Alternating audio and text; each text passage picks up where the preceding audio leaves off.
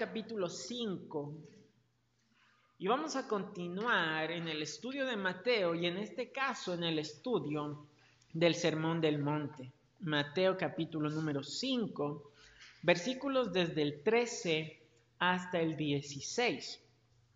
Lo vamos a leer de manera alternada. Yo leo el 13, todos juntos leemos el 14, yo leo el 15 y todos juntos terminamos en el versículo número 16. Mateo 5, 13 al 16. Dice la escritura, vosotros sois la sal de la tierra, pero si la sal se desvaneciere, ¿con qué será salada? No sirve más para nada, sino para ser echada fuera y hollada por los hombres. Vosotros sois la luz del mundo. Una ciudad asentada sobre un monte no se puede esconder ni se enciende una luz y se pone debajo de un almud, sino sobre el candelero y alumbra a todos los que están en casa. Así alumbre vuestra luz delante de los hombres, para que vean vuestras buenas obras y glorifiquen a vuestro Padre que está en los cielos. Ser cristiano, hermanos, ser cristiano, ser cristiana, ser un hogar cristiano es un privilegio. Es un privilegio grandísimo, hermanos. Y debe ser, por tanto, motivo de gran gozo. Como cristianos, hermanos, tenemos a Cristo como Salvador, tenemos al Dios Todopoderoso como Salvador, tenemos a Dios como Padre. Vimos ya en los versículos del 1 al 12 cómo alcanzar la verdadera felicidad eterna y profunda. Tenemos acceso, hermanos, a promesas, a bendiciones únicas como cristianos. Pero eso, hermanos, es, eh, eh, son algunas de las cosas que tenemos o disfrutamos como cristianos. Pero hay una pregunta. ¿Qué significa ser cristiano? ¿Qué significa ser un hijo de Dios? Muchas veces pensamos en el cristianismo como una religión. Porque todos salimos, la gran mayoría de nosotros, salimos del mundo, salimos del catolicismo y en el catolicismo nosotros pensábamos en el cristianismo, en los hermanitos, como otra religión. Y entonces ahora nosotros todavía en nuestra mente, quizás muy dentro de nosotros, sigue el pensamiento de que el cristianismo es una religión más o es una religión diferente. Y tenemos, hermanos, pensamientos muy vagos de lo que realmente significa ser cristiano. Y por eso no podemos vivir como cristianos. Si no entendemos qué realmente es un cristiano, qué significa ser cristiano. Este, si un médico, hermanos, no sabe, no entiende realmente qué es lo que es ser médico, ¿cómo va a desempeñarse como médico? O la enfermera, si no sabe qué es ser una enfermera, cuáles son las funciones de una enfermera, no va a poder desempeñarse como una enfermera. Y si nosotros no entendemos qué significa ser cristiano, tampoco vamos a poder desarrollarnos como cristianos.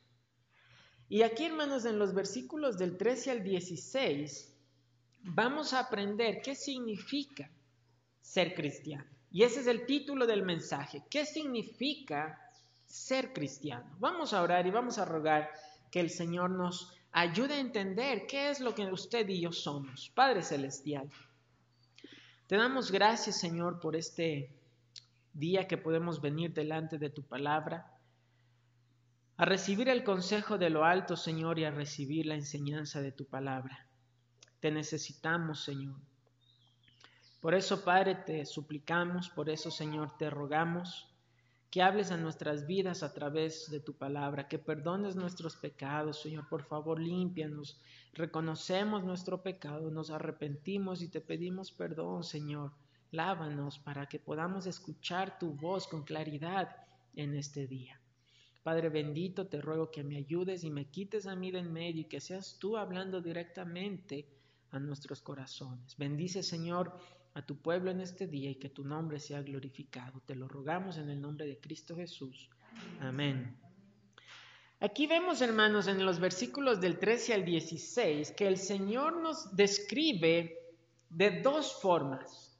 El Señor habla de los cristianos de dos formas. El versículo 13 nos dice, vosotros sois la sal de la tierra.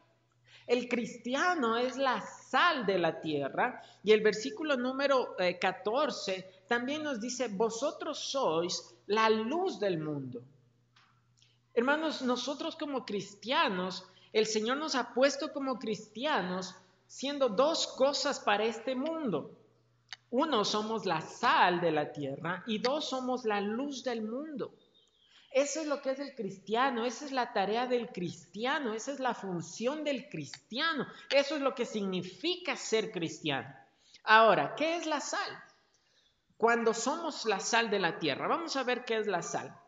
Tenemos que entender, hermanos, la sal no al tiempo de nosotros hoy en día, sino al tiempo del Señor Jesucristo. ¿Qué significaba la sal y cuál era la utilidad de la sal en el tiempo del Señor Jesús? La sal, hermanos, en ese tiempo era considerado como algo muy, pero muy valioso. La sal era algo muy valioso. A los soldados, hermanos, se les pagaba una parte de, de, ah, de sus haberes, se les pagaba con una porción de sal. De ahí viene el término salario. Eh, va, a recibir su salario y es porque a los soldados les daban como paga una parte de sal. La sal inclusive servía como una moneda. Así que hubo momentos en que los griegos compraban esclavos pagando con sal. Compraban un esclavo y pagaban con sal. Era algo muy, pero muy valioso. La sal también, hermanos, en la antigüedad, ah, la sal se le ofrecía a un invitado. Cuando alguien le invitaba a usted, a la casa de esa persona, le invitaba a, comer, le ofrecían un poquito de sal para que usted participe de un poquito de sal. ¿Qué significaba la sal? Era una señal de amistad y de fidelidad. Era amistad. La sal significaba amistad, fidelidad, lealtad. Según costumbres antiguas, quien compartía sal con otra persona quedaba bajo su protección. La sal era algo muy especial. E inclusive en la Biblia, hermanos, en el Antiguo Testamento, el Señor dijo que todas las ofrendas tenían que ser sazonadas con sal. Y muchos contratos o pactos se confirmaban mediante el intercambio de sal. Por eso es que leemos en la Biblia y hace unos meses teníamos una pregunta que era, ¿qué es el pacto de sal? ¿Por qué la Biblia dice que Dios hizo con David un pacto de sal? ¿Qué significaba el pacto de sal? Era un pacto que representaba que era un compromiso muy, pero muy serio, fiel y, sincero. ¿Y cómo se, se hacía? Por, el medio, por medio de compartir un poco de sal se comían un poquito de sal o, intercambiaban un poquito de sal. Yo le doy sal a usted, usted me da un poquito de sal a mí. La sal, hermanos, era mucho más de lo que nosotros entendemos hoy en día. Pero la sal, hermanos, tiene al menos para la aplicación que vamos a ver en esta mañana, tres funciones, que son funciones que el cristiano también debe tener. ¿Cuáles son las funciones de la sal? Número uno, la sal tiene y se utilizaba por sus cualidades purificadoras, preservadoras y antisépticas. La sal no se contamina, la sal no se descompone, la sal combate el deterioro y la descomposición de otros elementos. Sí, sí, sí se acuerda, ¿verdad, hermanos? Cuando viene el tiempo, a mí me encanta cuando llega el tiempo de la fanesca a mí me encanta, ¿no? Yo creo que a todos, a mí me encanta. Y si sí se ha fijado que el pescadito viene súper salado, es porque fue preservado con sal. La sal, hermanos, hasta hoy en día en algunos lugares es utilizada para salar los alimentos y evitar que los alimentos se descompongan. En ese tiempo no había refrigeradoras. Entonces, ¿qué hacían?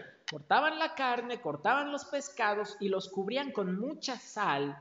Y la sal impedía que la carne y que los alimentos se descompongan. Para eso se utilizaba la sal en el tiempo del Señor Jesucristo, para preservar. Ahora, hermano, el cristiano, el Señor dijo que es sal.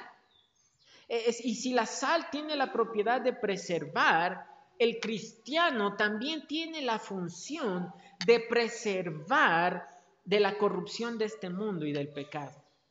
El cristiano, hermanos, el Señor dijo que el cristiano es la sal de la tierra. Para que la tierra, hermanos, la sociedad, las iglesias, las familias y nuestras propias vidas no se contaminen, necesitamos ser sal.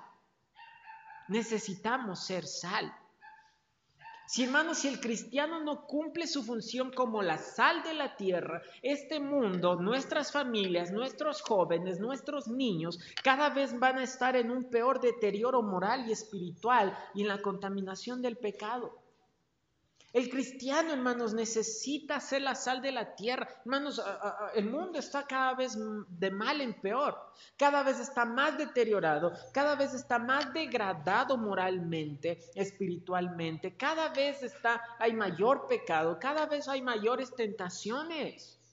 Es hora de que el cristiano se pare como la sal de la tierra, hermanos, a preservar las almas, a preservar las familias de la depravación y de la corrupción que existe. Esa es la función de la sal, preservar la descomposición. Si usted como esposo, como, como padres, ustedes no preservan a su familia, cada vez vamos a ver en las familias más degradación, más depravación. Y es triste, hermanos, ver eh, eh, niños y jóvenes cristianos que se, eh, o de familias cristianas que no quieren, se noten, hermanos, que están más en el mundo que en las cosas de Dios. ¿Por qué? Porque no están, los padres no están siendo sal para sus propios hijos. Hermanos, qué triste que en un montón de iglesias lo último que parece es iglesia, porque parece discoteca y parece fiesta y está lleno de mundo. La iglesia, el mundo se ha metido tanto en la iglesia que esa iglesia ya está corrompida. Cuando los cristianos de esa iglesia deberían ser sal para preservar de la contaminación. Esa es la función de la sal y esa es su función suya y mía. Necesitamos preservar nuestras almas primero. Debemos preservar nuestra familia, debemos preservar nuestra iglesia, debemos preservar la sociedad de la, de la degradación moral y espiritual que cada vez hay. Hermanos, la sociedad cada vez va de mal en peor. Y me temo, hermanos, que sea culpa nuestra. Me temo que sea culpa de la iglesia cristiana, porque no estamos siendo sal, porque no estamos preservando, porque no tenemos la capacidad de decir no ante, las, eh, ante el pecado que el mundo quiere imponernos.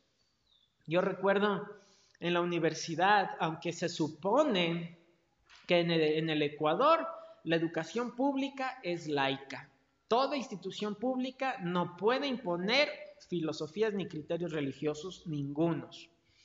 Pero en la universidad se hacían las famosas pasadas en Navidad. Y un profesor, y, había, había que hacer la comparsa y todo, y un profesor quiso obligar que todos tenían que participar, todos tenían que salir en la comparsa. Yo dije, no, yo no, no, y no voy a participar. Así de sencillo. Póngame cero, póngame lo que quiera. No puede hacerlo. Porque debemos pararnos y decir no ante la contaminación. Debemos decir no ante la degradación moral. Hermanos, hoy en día eh, el homosexualismo salen a hacer sus desfiles y sus, pancartas del orgullo gay. Y están orgullosos y están contentos. Y hermanos, nosotros debemos decir no. Debemos decir no. Eh, eh, hermanos, en las escuelas, en los colegios, en la universidad está lleno de profesores o religiosos o ateos. Y gente que quiere degradar a los jóvenes y a las nuevas generaciones. Como padre usted debe pararse y decir, no, no, eso no es, eh, no le agrada al Señor. Eso no es contaminación. Eso es pecado. Como sal debemos aprender a decir no, no. Hermanos, yo les, ah, les, les ah, eh, le admiro mucho a usted. Usted que tiene a, sus hijitos en el sistema de educación pública del Ecuador, la admiro. Nosotros decidimos hace años con mi flaquita no vamos a exponer a nuestros hijos porque hemos visto la degradación que hay. Pero usted como padre, como madre, tiene que estar siempre atento de lo que sus hijos están aprendiendo en la escuela y en el colegio. Porque hermanos, el mundo está metiendo sus filosofías desde los más pequeñitos. Y nosotros tenemos que decir, no, es la función de la sal, preservar de la degradación. Si no estamos preservando este mundo, hermanos, si nosotros estamos participando de las mismas cosas del mundo, hemos perdido nuestra función como la sal. La sal purifica, la sal preserva. ¿Qué otra función tiene la sal y cómo se utilizaba y se utiliza aún hoy en día eh, eh, dándole uso a la sal? La sal provoca sed. La sal es una sustancia que cuando se come provoca sed. ¿Sí? En algunos lugares donde se realizan trabajos, labores bajo temperaturas muy elevadas, existe el riesgo de la deshidratación. Y es peligroso porque el cuerpo no siente la deshidratación, no siente sed y sigue trabajando. Y existe el riesgo de deshidratación.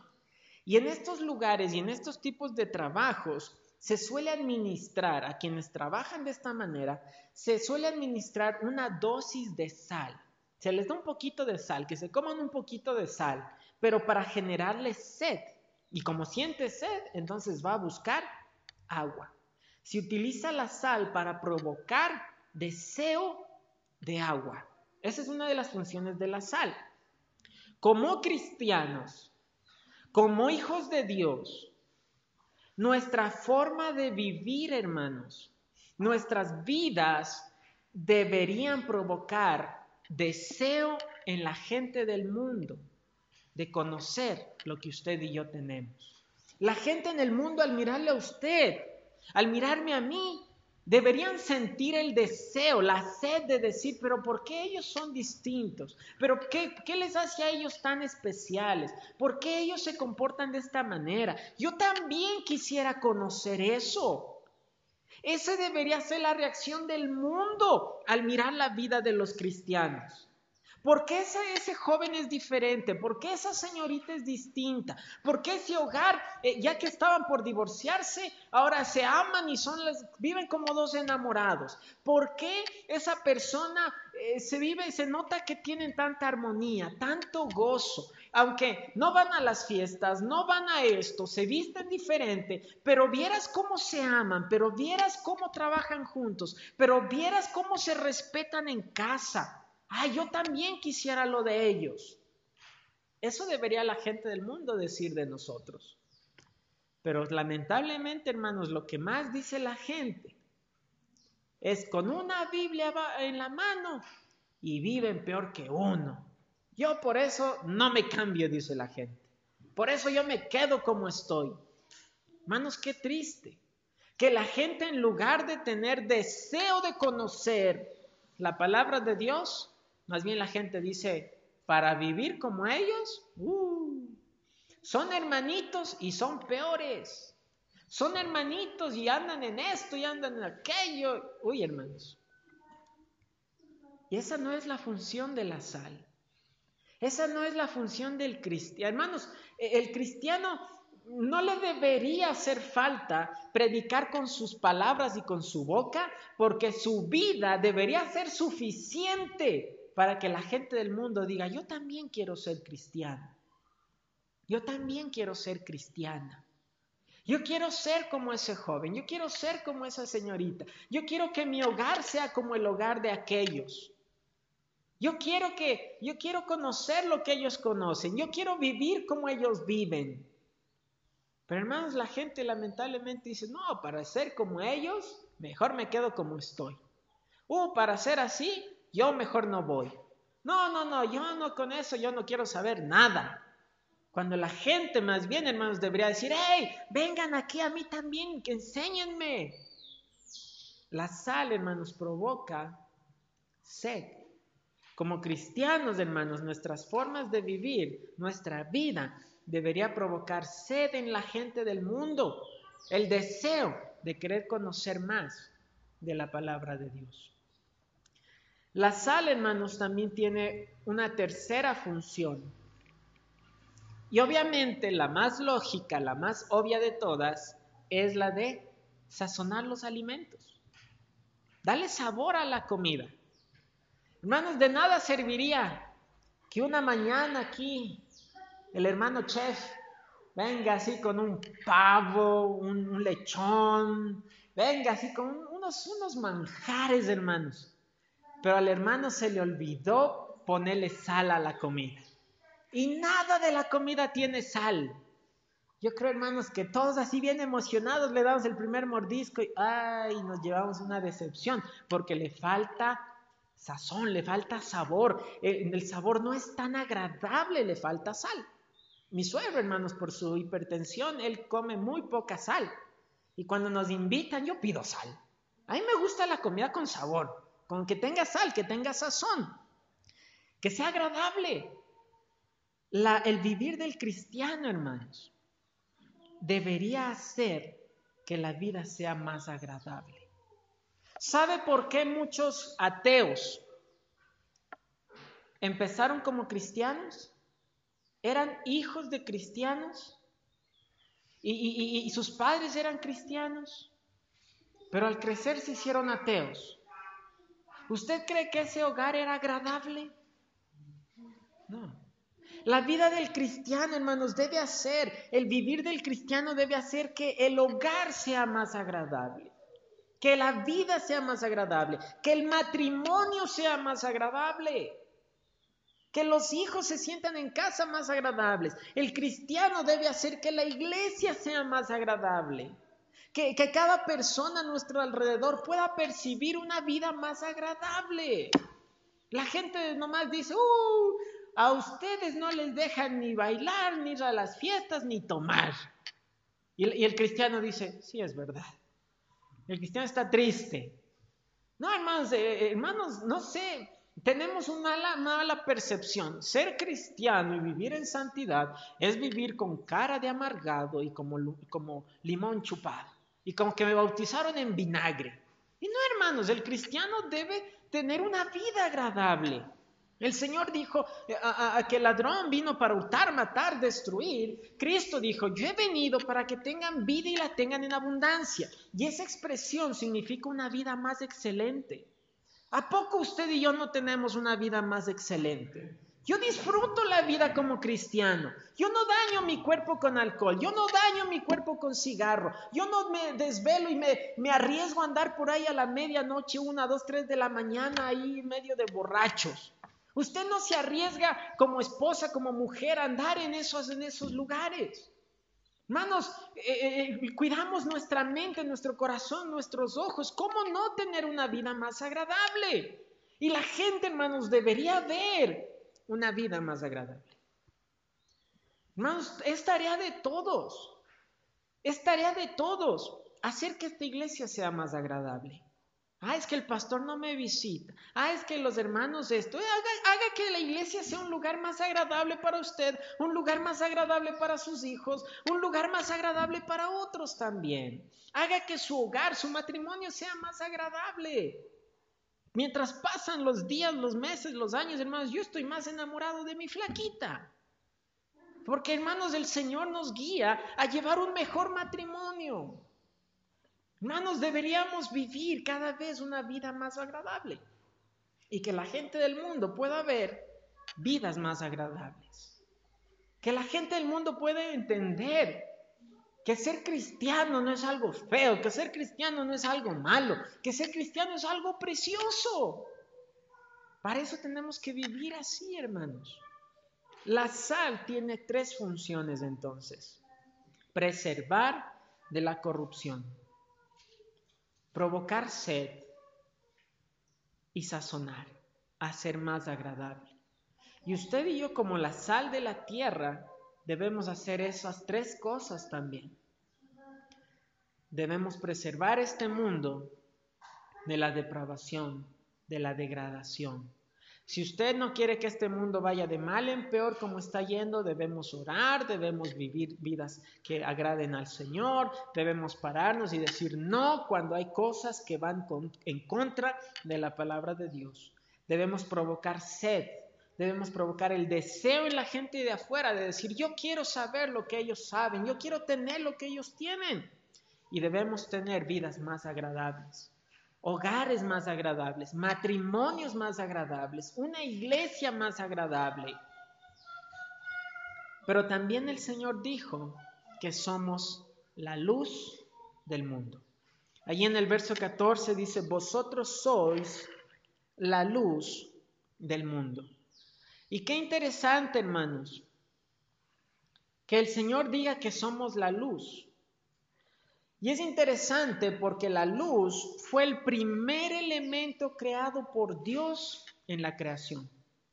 En Génesis capítulo 1, lo primero que Dios creó, el Señor dijo, sea la luz. Y la luz fue. Antes de crear plantas, antes de, descubrir lo seco, antes de crear al ser humano, antes de cualquier cosa, lo primero que Dios creó fue la luz. La luz era algo indispensable para el resto de la creación. Imagínense, hermanos, si, el, sol, el sol se apagara por una semana, yo creo que todo el planeta Tierra, hermanos, entraría en un caos, la naturaleza entraría en caos, eh, las plantas no podrían generar su propio alimento, las plantas morirían, todo el planeta Tierra se quedaría sin, alimentos, eh, los animales morirían por falta de las plantas. Hermanos, si no hubiera luz, toda la creación desaparecería. Moriríamos todos. La luz es indispensable para la vida. Y qué interesante, hermanos, también dice allí en el verso 14, vosotros sois la luz del mundo, una ciudad asentada sobre un monte no se puede esconder. No se puede esconder. Es imposible esconder una ciudad. ¿Qué es lo que más resalta en la noche respecto a una ciudad? ¿Qué llama la atención? ¿Qué es lo que más... La luz. La luz. Al punto, hermanos, que desde el espacio, desde el espacio exterior, se pueden apreciar en el planeta Tierra las ciudades. Pero ¿sabe cuándo se las puede ver? En la noche. Durante el día no se ve nada, se ve un montón café, verde, amarillo, no se ve nada, se ve el agua y la tierra. Pero en la noche, cuando se prenden las luces, aún desde el espacio se pueden mirar en todo el planeta Tierra puntos de luces. Y esas son las ciudades. Una ciudad no se puede esconder.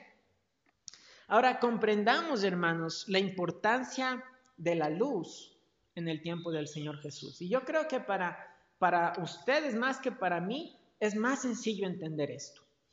En ese tiempo, obviamente, no había postes de alumbrado eléctrico, no había cables de luz, no había focos, no había luz pública. Entonces, hermanos, ustedes saben mejor que yo lo que es caminar en el monte o caminar en el campo sin luz. Yo recuerdo, hermanos, yendo a regar a la madrugada sin, en el campo, no, hay luces. Qué oscuro, no se ve nada. Y uno con linterna, hermanos. Ahora haga de cuenta en el tiempo del Señor Jesús lo que era no tener luz. La luz, hermanos, es algo indispensable con lo cual nosotros no podemos existir. Y la luz, hermanos, tiene una función. dos funciones muy lógicas. Y es que la luz nos permite ver. La luz nos permite ver. Si de pronto, hermanos, el sol se apagara en este instante y nos quedamos en tinieblas, no podríamos ver nada. El púlpito sigue aquí, pero yo no lo puedo ver. Usted va a estar sentado ahí, sentado allí, y yo no lo voy a poder ver porque no hay luz. No es que usted desapareció, es que yo no le puedo ver porque no hay luz. Y la luz nos permite orientar. No sé si usted ha visto alguna vez en las películas que se ve que a, la orilla del mar, en un acantilado, ahí está el mar y están rocas, y hay un edificio grande con una luz que está dando vueltas. ¿Sí ha visto usted alguna vez en las películas un faro? Ahí está el faro dando, dando vueltas con, con una luz.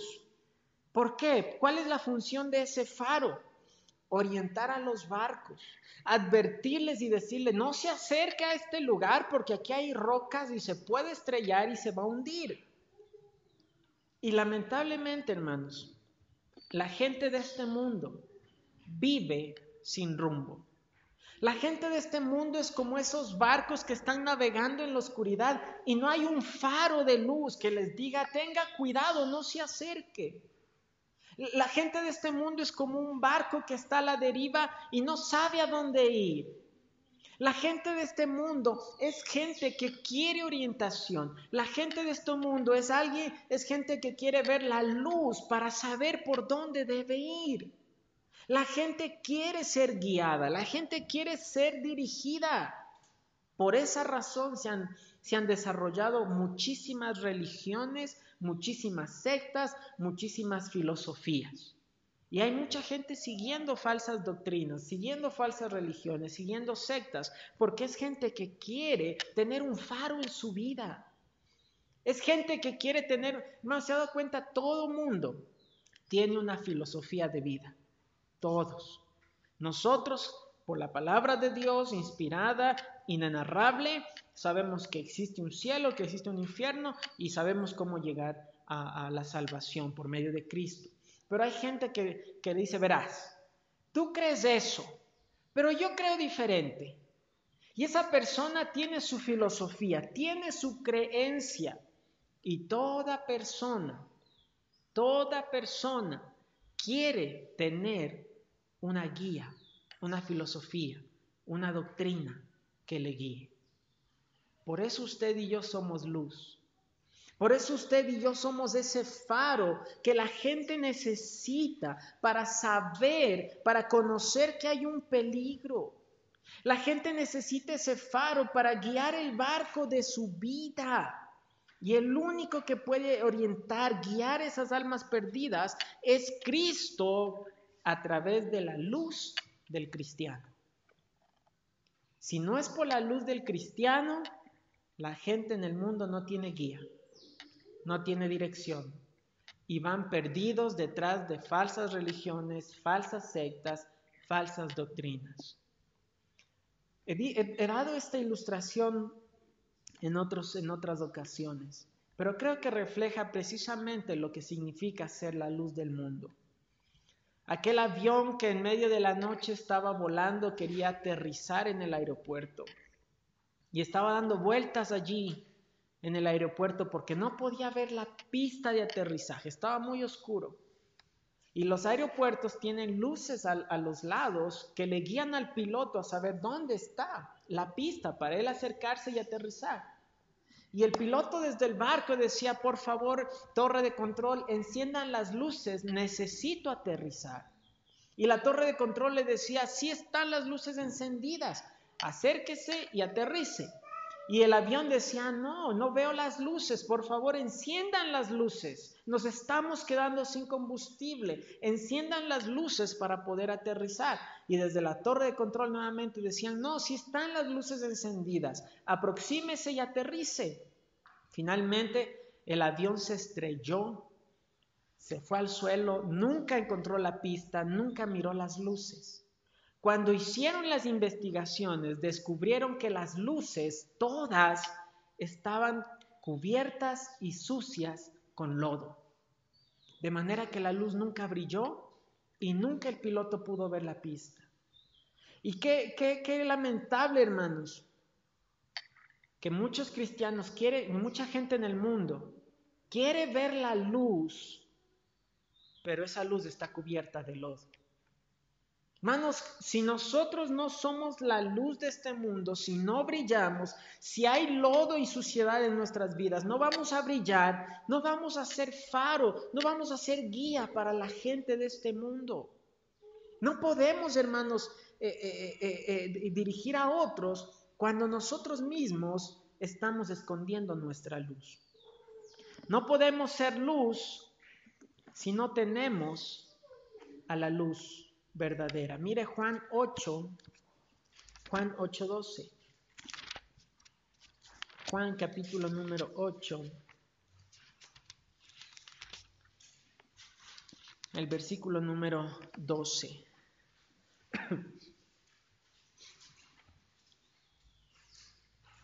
Dice allí la escritura, otra vez Jesús les habló diciendo, ahora es Jesús hablando y él dice, yo soy la luz del mundo. Si usted y yo no caminamos con Jesucristo, que es la luz, jamás podremos ser la luz en el mundo. Jamás. Bueno, yo no puedo, como he dicho, yo no puedo darle 10 mil dólares porque yo no tengo 10 mil dólares.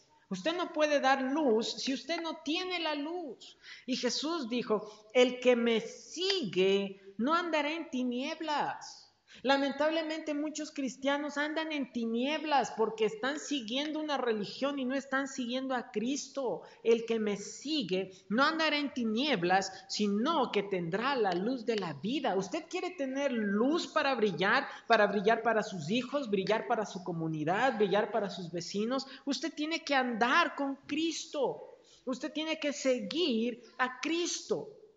Él dijo, el que me sigue no andará en tinieblas no andará cubierto de suciedad, de lodo. Su luz va a brillar.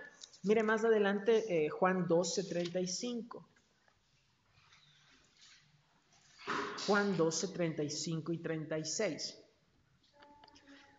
Entonces Jesús les dijo, aún por un poco está la luz entre vosotros, andad entre tanto que tenéis luz, para que no os sorprendan las tinieblas porque el que anda en tinieblas no sabe a dónde va.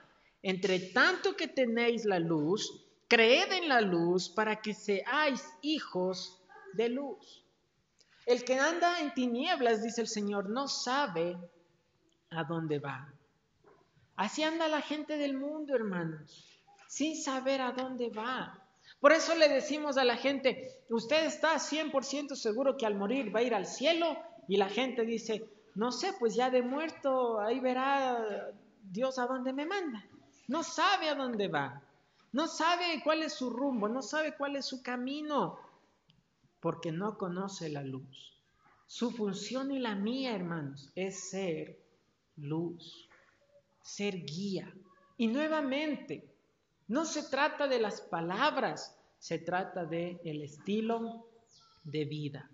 ¿Cómo vivimos? La gente que está a nuestro alrededor podría decir que nuestra vida les orienta a seguir a Cristo, nuestras vidas les guía a seguir a Cristo, o más bien, lamentablemente, como en, en la mayoría de casos, nuestras vidas ahuyentan a la gente de seguir a Cristo. Mira Efesios 5.8. Efesios capítulo 5 versículo número 8. Dice el Señor a través del apóstol Pablo, Efesios 5:8. Dice allí la escritura, porque en otro tiempo erais tinieblas, mas ahora sois luz en el Señor, andad como hijos de luz porque el fruto del Espíritu es en toda bondad, justicia y verdad, comprobando lo que es agradable al Señor, y no participéis en las obras infructuosas de las tinieblas, sino más bien reprendedlas. Joven, señorita, la escritura te dice que no debes participar en las obras de las tinieblas. No debes andar en esas modas, en esas costumbres pecaminosas que son tinieblas. Antes erais tinieblas, dice la escritura, mas ahora sois luz en el Señor. Andad como hijos de luz. El cristiano, hermano, no tiene por qué andar escondiendo cosas, haciendo cosas escondidas, haciendo cosas en la oscuridad, haciendo cosas por debajo, por lo chueco. El cristiano tiene que andar siendo luz. una luz para otros. Una luz. Un pastor que estuvo visitando la iglesia hace unos años, nos contaba que en una ocasión estaban haciendo un viaje con otros hermanos de la iglesia hacia, hacia la selva a visitar a unos misioneros.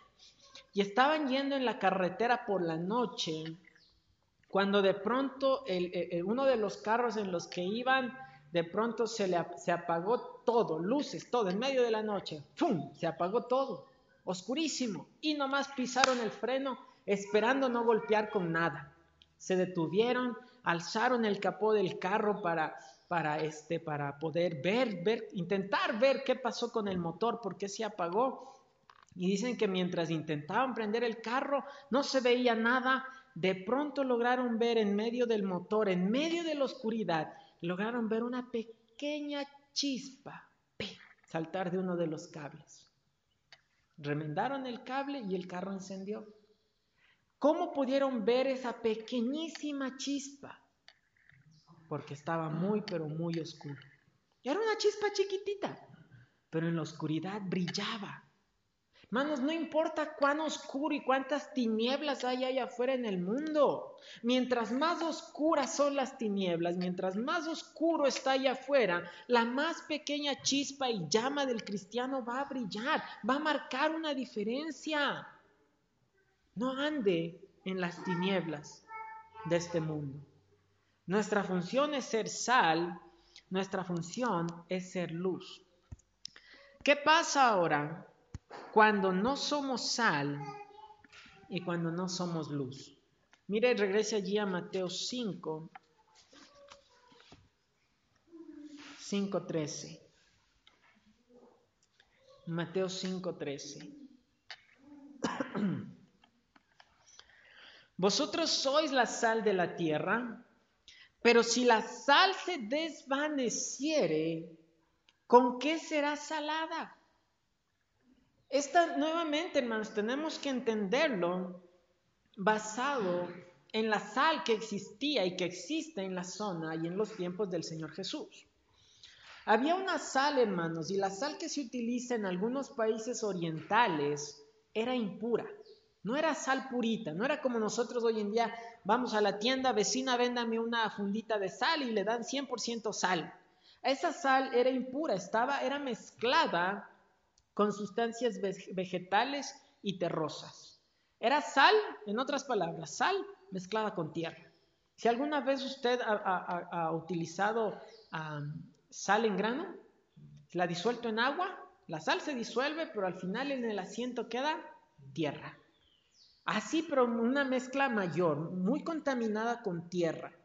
De manera que en, ocasiones esa sal, cuando quedaba expuesta a la lluvia o al sol, la sal, lo que provoca sabor salado, la sal se desvanecía, se perdía, desaparecía. La sal se derretía y quedaba solamente tierra. Por eso dice el Señor, si esa sal se desvanece, va a quedar solamente tierra. Perdió su salinidad, perdió su sabor. ¿Con qué será salada? Y dice aquí algo muy, pero muy, muy fuerte.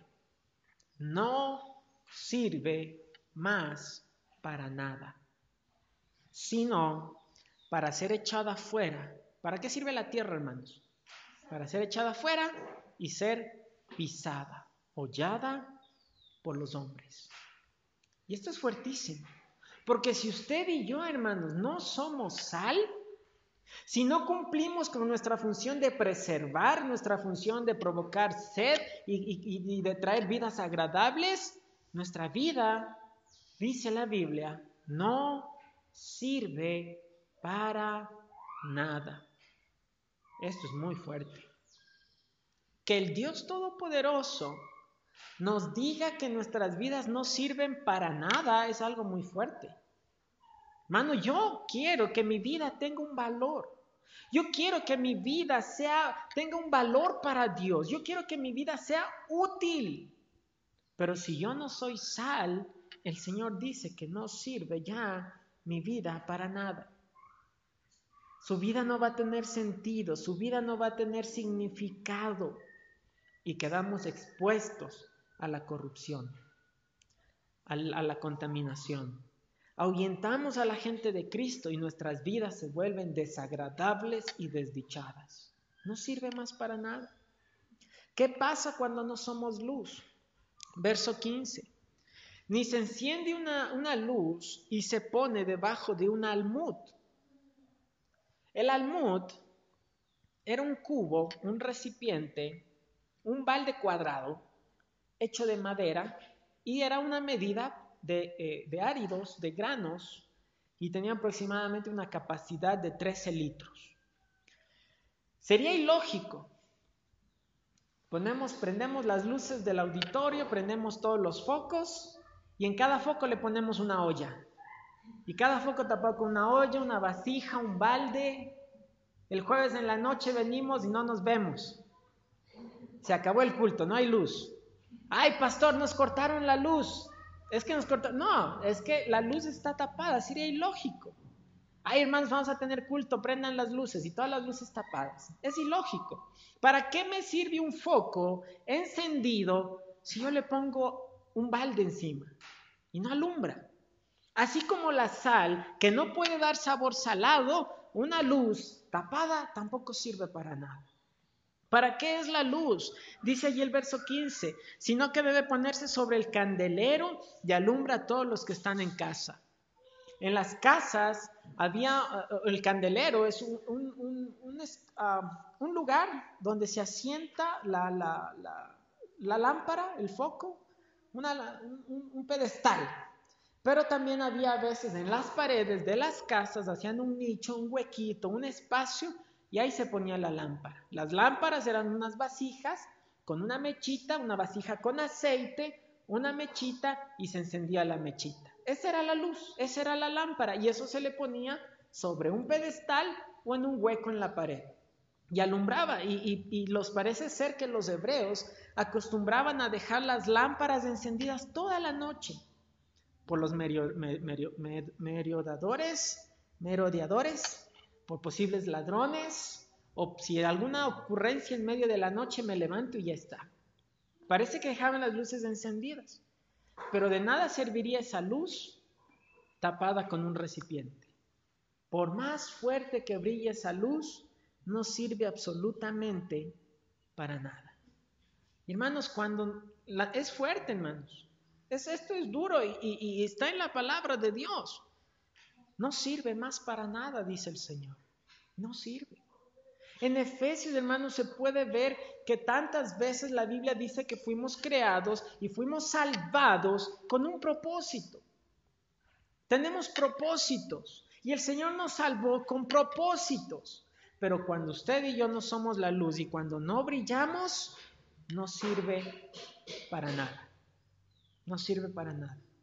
Podemos tener aquí el reflector más grande y potente que podamos conseguir. Un, un, ¿Se ha visto esos reflectores que a veces en la noche se ve que están unos reflectores grandotes en el cielo, que se ve unas luces que se mueven? Esos son unos reflectores muy, muy, muy fuertes. De nada serviría un reflector de esos tan potentes si le ponemos una caja encima. Por más que brille, por más potencia lumínica que tenga, no sirve para nada. No importa la luz que, hay en usted y en mí, si está manchada y está sucia esa luz, no sirve para nada. Mire Filipenses 2.15.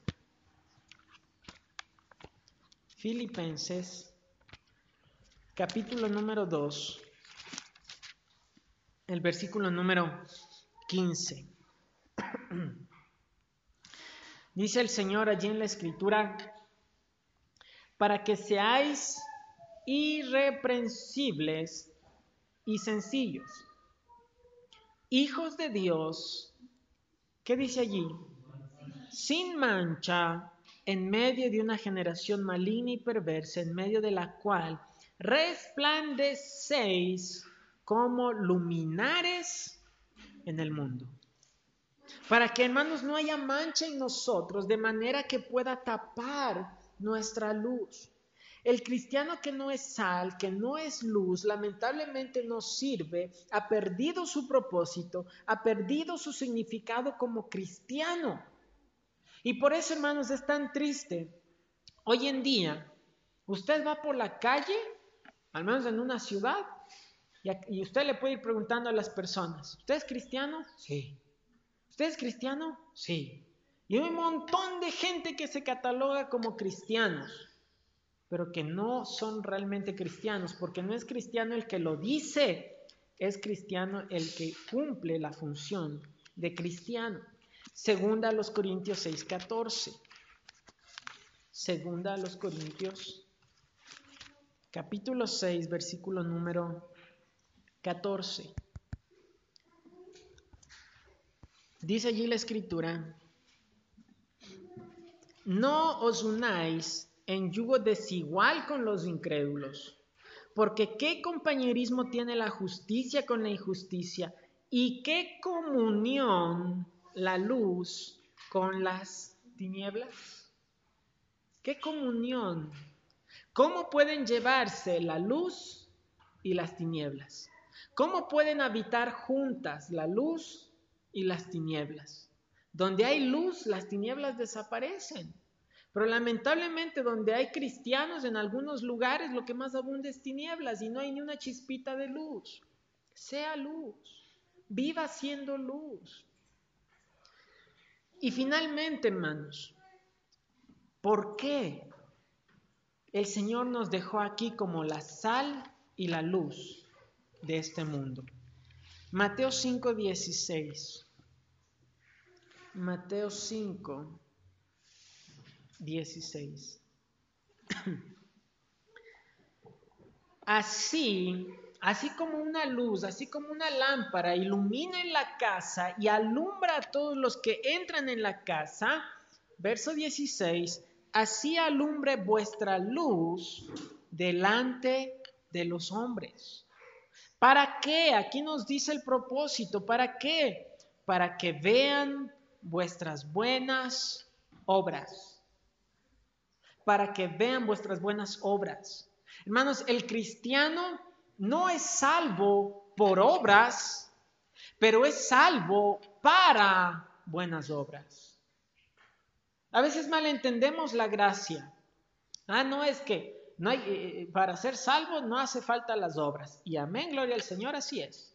Pero ya que somos salvos, hay obras que el Señor ha preparado de antemano para que andemos en ellas. Y la Biblia dice que nuestra luz debe brillar para que la gente pueda ver nuestras buenas obras. La palabra que dice allí buenas es una palabra donde dice buenas obras, buenas, es una palabra que significa atractivamente bueno. Es atractivo, inspira a otros para querer alcanzar también eso. Es atractivo. O sea, cada vez eh, en la vida del cristiano eh, debe ser algo que la gente mire y diga, wow, yo también quisiera eso. Yo también quisiera lo de ellos. Yo quisiera vivir como ellos. Yo quisiera hacer lo que ellos hacen. Eso es lo que es la palabra buenas obras obras que hace que las demás personas se interesen también por ser cristianos. Que al mirarle a usted, los demás digan, wow, yo también quisiera ser cristiano y asistir a esa iglesia. Eso es ser, hacer buenas obras. Pero esas buenas obras, hermanos, no es para que le digan a usted y a mí, wow, muy bien, hermano. Wow, pastor, tremendo wow, hermanita, excelente. No es para que usted y yo seamos exaltados, para que vean vuestras buenas obras y glorifiquen a vuestro Padre que está en los cielos. El propósito del cristiano aquí en la tierra es ser la sal y la luz del mundo, para que la gente del mundo puedan decir, wow, qué gran Dios que ellos tienen. Qué tremendo el Dios de esos cristianos. Yo no les entiendo a los cristianos, pero qué tremendo el Dios de ellos. Y cómo mira ese matrimonio Dios lo cambió. Mira cómo Dios transformó a esos jóvenes. Mira cómo Dios transformó a esa persona. ¡Wow! ¡Qué bendición! Ese Dios es un Dios grande. Ese sí es un Dios fuerte. Ese sí es un Dios verdadero. Eso debería decir la gente de usted y de mí cuando nos vean siendo la sal y la luz de este planeta. La sal y la luz que este mundo necesita. Si usted y yo no somos sal y no somos luz, en lugar de traer gloria al Señor, estamos eh, trayendo vergüenza al nombre de Cristo. Y qué triste, hermanos, escuchar cuando la gente del mundo, en lugar de hablar bien de un cristiano, critican y hablan mal de un cristiano. Y lo peor, cuando es verdad. Y lo peor cuando es, cierto. Y la gente por eso dice, no, yo no quiero eso, yo no necesito eso, yo estoy mejor así como estoy. Hermanos, es para glorificar el nombre del Señor. Efesios 2 dice en tres ocasiones que somos creados para la alabanza de la gloria de Dios. Hermanos, un día en el cielo en el cielo, hermano, no vamos a decir, miren, yo estoy aquí porque yo sí era bien chévere, bien buena gente. Yo estoy aquí en el cielo porque yo hacía un montón de buenas cosas y me gané una entrada en el, al cielo. Nunca vamos a decir, miren, yo cómo hice esto, cómo hice aquello. Todos vamos a decir allí en el cielo, yo no merezco estar aquí. Él se merece toda la gloria. Él me salvó. Él me rescató. Y aún, hermanos, los incrédulos van a decir, qué gran Dios que tienen esas personas. Qué gran Dios que tienen esos hermanitos. Qué gran Dios que tienen esos locos aleluyas. Qué gran Dios que ellos tienen. Y no porque digamos que haya sanidades y milagros y lenguas, sino porque hay vidas transformadas. No es la sal y la luz del mundo uno que anda cayéndose al suelo, revolcándose y hablando en lenguas cuando afuera es tinieblas. Es luz aquel que allí afuera vive como verdadero cristiano. Ser cristiano, hermanos, no es nomás venir el domingo y sentarse. Ser cristiano no es una religión. Ser cristiano no es nomás un título. Ser cristiano es ser la sal que preserva este mundo de la contaminación y la luz que guía a los perdidos a conocer y glorificar a ese Dios todopoderoso. Eso es ser cristiano. Eso es lo que realmente es ser cristiano. Hermanos, el título de cristiano empezó siendo una burla. Era un, título de chiste que le dijeron a los primeros discípulos. Pero el título de cristiano es un privilegio. Es un tremendo, tremendo privilegio ser cristiano. Así que cuando le digan, oye hermanito, hola, ¿cómo estás? Oye, aleluya, hola, ¿cómo estás? Porque hermanos, es de bendición ser un hijo de Dios. Finalmente, primera de Pedro capítulo 2. Primera carta de Pedro capítulo 2, versículo 9. Dice allí el Señor, mas vosotros sois linaje escogido, real sacerdocio, nación santa, pueblo adquirido por Dios. ¿Para qué? ¿Para qué somos un pueblo adquirido por Dios? Para que anunciéis las, las virtudes de aquel que os llamó de las tinieblas a su luz admirable. Verso 12. Manteniendo buena vuestra manera de vivir entre los gentiles, para que en lo que murmuran de vosotros como malhechores, glorifiquen a Dios en el día de la visitación, al considerar no sus palabras, no lo que usted dice, sino al considerar vuestras buenas obras. La vida del cristiano, hermanos, la vida del cristiano debe ser tal. Y ser cristiano significa ser la sal, que preserva a este mundo, la sal que provoca el deseo en otras personas de conocer a Cristo y la sal que hace que su vida, su matrimonio, su iglesia sea más agradable y la luz que orienta a los perdidos. Eso es ser cristiano. El, ser cristiano no es tener un título afuera en la, en la pared de la iglesia que dice iglesia cristiana. Eso no es ser cristiano. Ser cristiano no es venir y sentarse una vez al domingo. Ser cristiano no es vestir leva, corbata. Ser cristiano no es ponerse falda. Ser cristiano significa ser la sal y la luz de este mundo. ¿Está siendo usted la sal y la luz de este mundo? ¿Está usted preservando su vida, su familia, su iglesia, su, sociedad, su pueblo de la corrupción, del pecado, de la maldad, de la degradación?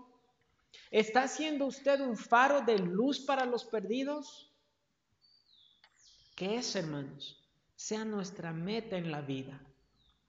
Que ese sea nuestro propósito en la vida. Marcar una verdadera diferencia.